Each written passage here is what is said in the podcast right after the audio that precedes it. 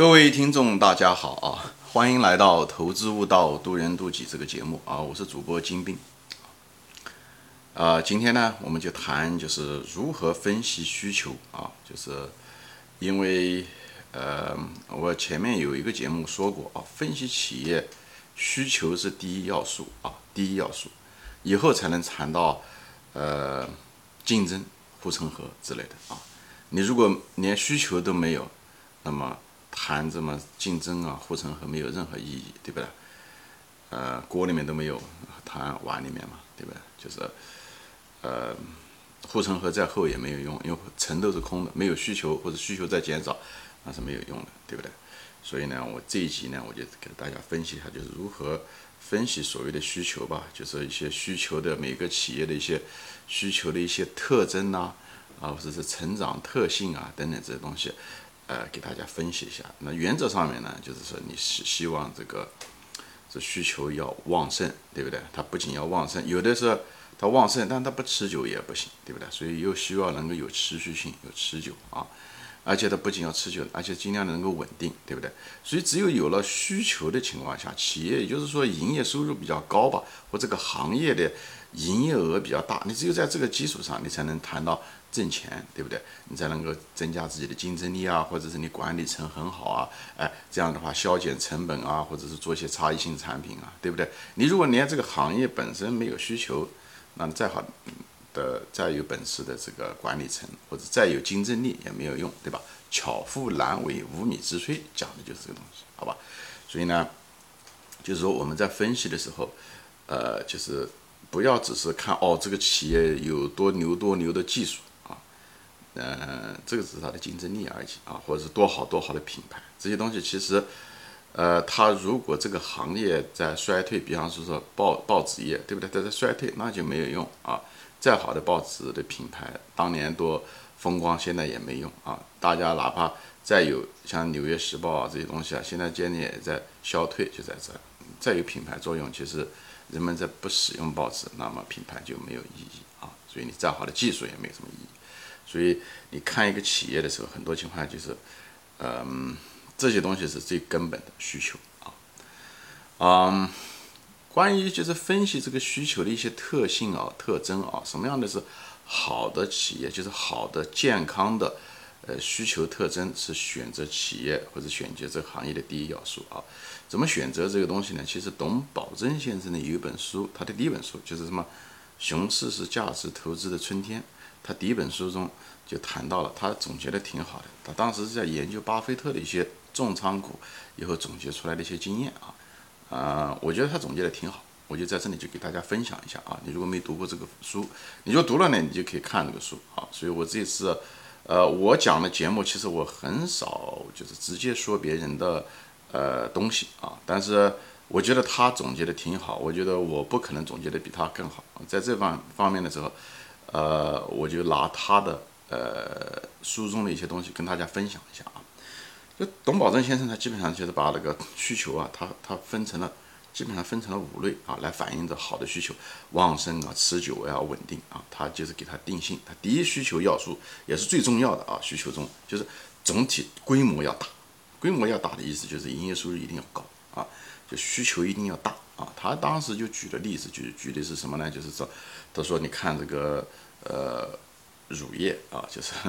那个蒙牛也好，伊利也好，哎，跟他这个需求量就比较大，嗯，因为牛奶每天都得要人喝嘛，对不对？他又举了个反例，就是味精啊，就是什么莲花味精，它的股票就一直不怎么涨，就是因为味精消，就是消耗量很小，而且营业收入嗯很少啊，所以呢，嗯，哪怕味精做得很不错，那么它也是。”需求总规模或讲的总规模是金额啊，就是不仅仅是物理上的那个一点点啊，呃，所以呢，它那个营业规模上不去，营业规模上不去，那么它就很难成为一个伟大的企业啊。他讲的就是这个，他拿乳业和味精做了个比喻，他又举一些例子，比方说说什么圣诞树啊，就中国世界上最大的一个圣诞树，什么深圳宝洁一家圣诞树，在十多年前就破产了，它也是一样，因为圣诞树。他一年才呃消费一次啊，所以需求，而且呢，嗯，也不是那种硬性的需求，今年可以买，对吧？明年可以不买圣诞树，或者是圣诞树可以多用几年。所以它这个本身容量太小，最主要是，所以这种企业往往很难成为一个好的企业啊，就是，所以它就是讲的就是需求规模一定要大，讲的是这个。你就像那个房地产啊，还有那个零售业啊这些的医药行业，它这个规模大，所以它容易出现那种龙头企业。所以它讲规模大，或者是那种。嗯，快速消费品啊，对吧？都是这样子。然后第二个呢，就是消费的时候那个特征呢，就是除了这个规模大，第一，那么第二个就是要有持续性，就是持续性，就是说你企业生产出来的产品，今年有人买，明年还有人买，而且不会变化太大，对不对？以后他也举了个例子，他举了一个叫什么呃夏新电子啊，呃，他讲这家公司其实做东西做的不错的，但是呢，他 VCD 做的虽然好，但是。过了几年以后，人们开始使用 DVD 了，所以消费者的这个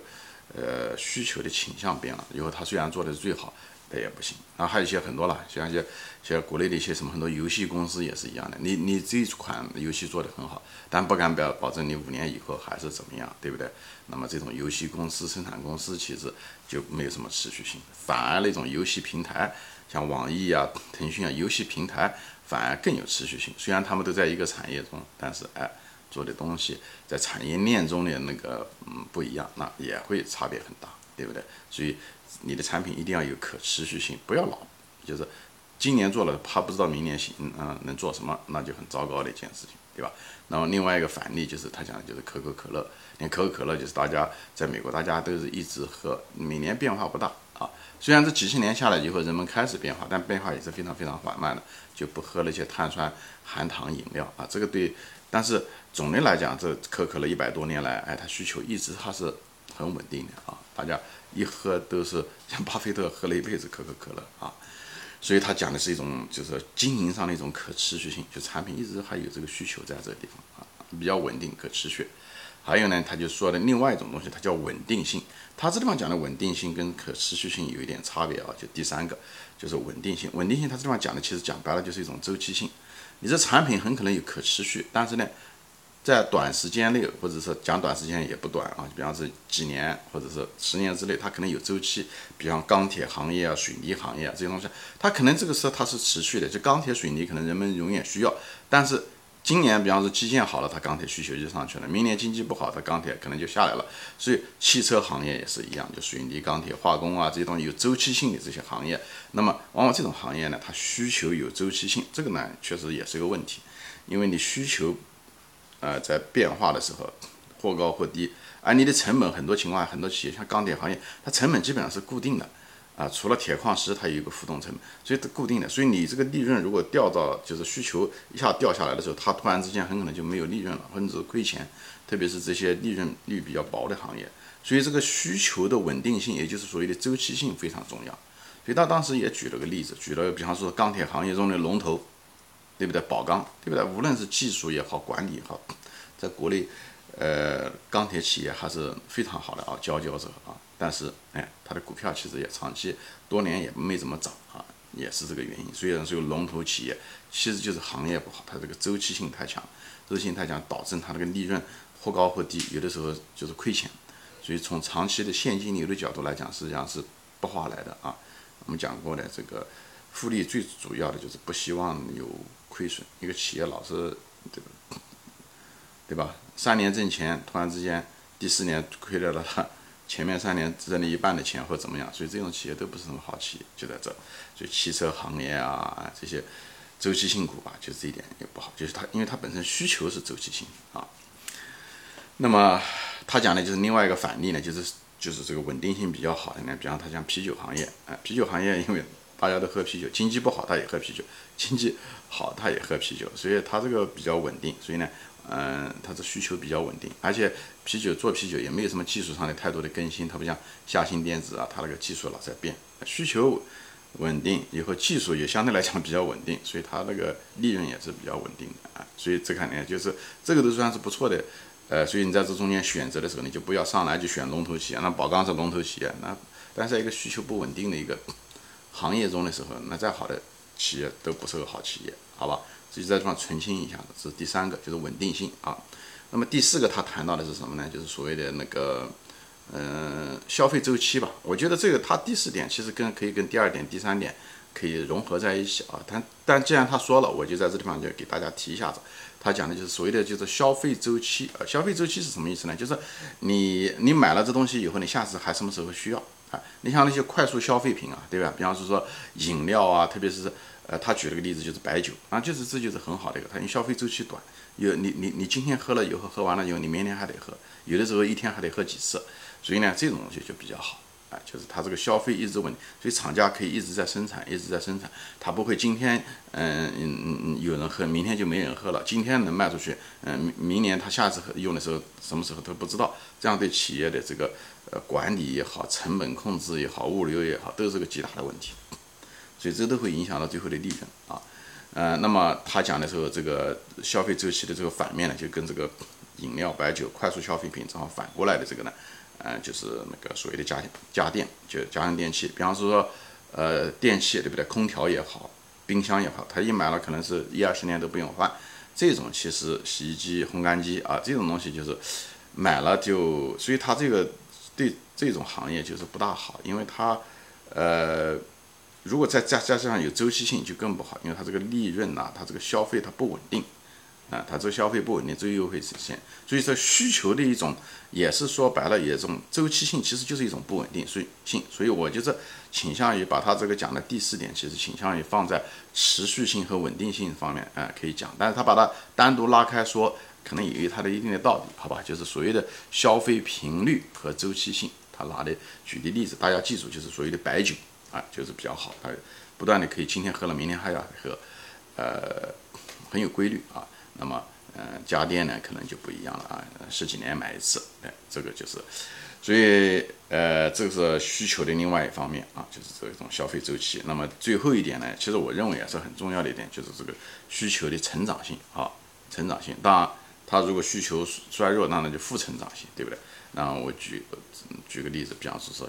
销售吧，就是零售吧，对不对？线上的，对不对？像阿里巴巴啊、京东啊、拼多多。它这个需求是增长，一直在增长，它增长性就正的啊，而且速度还挺快。那么